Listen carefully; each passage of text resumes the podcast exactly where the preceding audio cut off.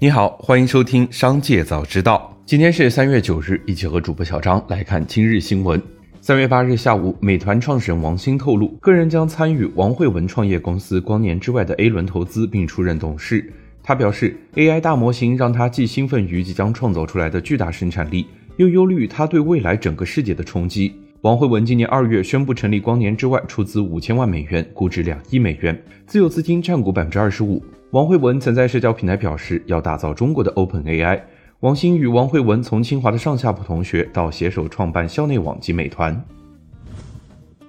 三月七日晚间，TVB 淘宝直播间首次营业，艺人陈敏之、陈豪参加直播，直播时间共持续六个小时，吸引了超过四百八十五万人蹲守直播间。第一场带货两千三百五十万元。据了解，TVB 方面很看重和淘宝直播的合作，称其为开创 TVB 电商直播的重大里程碑。在高调官宣后，TVB 股价连日上涨，从三块七涨至十一块五，增长近三倍，创下历史最大涨幅。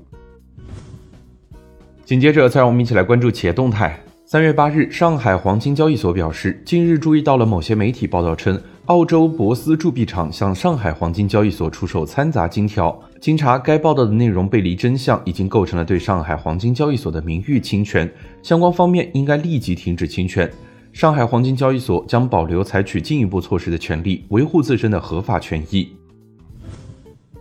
三月七日晚间，万通创始人冯仑回应被列为被执行人一事，网传执行案件系要求冯仑向赌侠科技有限公司支付所谓投资款引起。但该等款项涉嫌赌侠科技有限公司实控人合同诈骗所得。目前该案已被公安正式刑事立案，并在侦查中。据悉，据中国执行网三月七日显示信息，冯仑被列为被执行人，执行标的为两千八百五十七点三八万元。三月八日，好欢螺螺蛳粉官方公众号一则“女性是什么味道”妇女节文案引起了网友热议。对此，好欢螺在线客服称，文章的本意是指女性是不被定义的，并不是其他意思。目前内部已经在积极审查，带来的不便还请谅解。同时，该文案已被删除。蜂花官方客服对认养大熊猫丫丫意向作出回应。蜂花工作人员称，目前已联系了四川熊猫基地和北京动物园，但是还没有找到具体的负责人对接可行性等问题，还在了解认养和捐赠程序中，后续还会通过其他办法尝试联系。三月八日，蜂花的直播间中，不少网友在弹幕中表示为丫丫而来，买蜂花，谢谢你们领养丫丫等。对此，主播表示非常感谢，但是还请大家理性消费。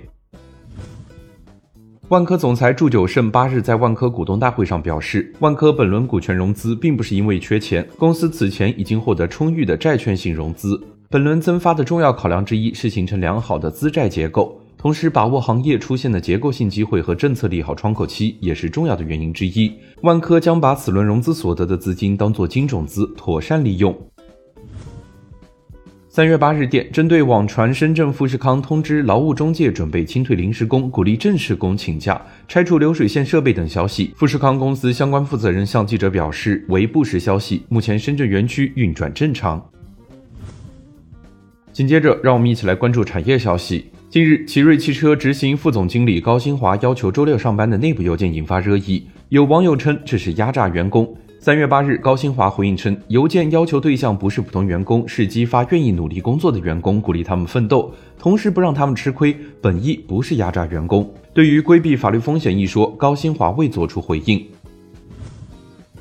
三月八日，网传北京地区奔驰 4S 店 C 级相关车型优惠幅度达到十万以上，优惠过后，奔驰 C 两百 L 运动版的车型指导价跌至二十二万元出头，奔驰一级最低价格三十三万元左右。对此，北京鹏龙瑞星奔驰 4S 店销售顾问表示：“假的，外地牌照在北京购车没有优惠，北京牌照购车才有优惠。目前奔驰 C 级优惠六万，奔驰 E 级优惠五万，北京所有的 4S 店都会有优惠，每家店的差异顶多五千块钱左右，优惠十一万根本不可能。”近日，有网友反映，香奈儿品牌包袋于三月二日调价，且涨幅较大，某款热门包型涨价近一万元。对此，该品牌销售人员称，此次调价确有其事，包包和皮具都在此次调价的商品范围内。实地探访发现，尽管已经调价，该品牌位于上海某店铺门口，仍有不少消费者排队等待进入店铺选购，消费热情不减。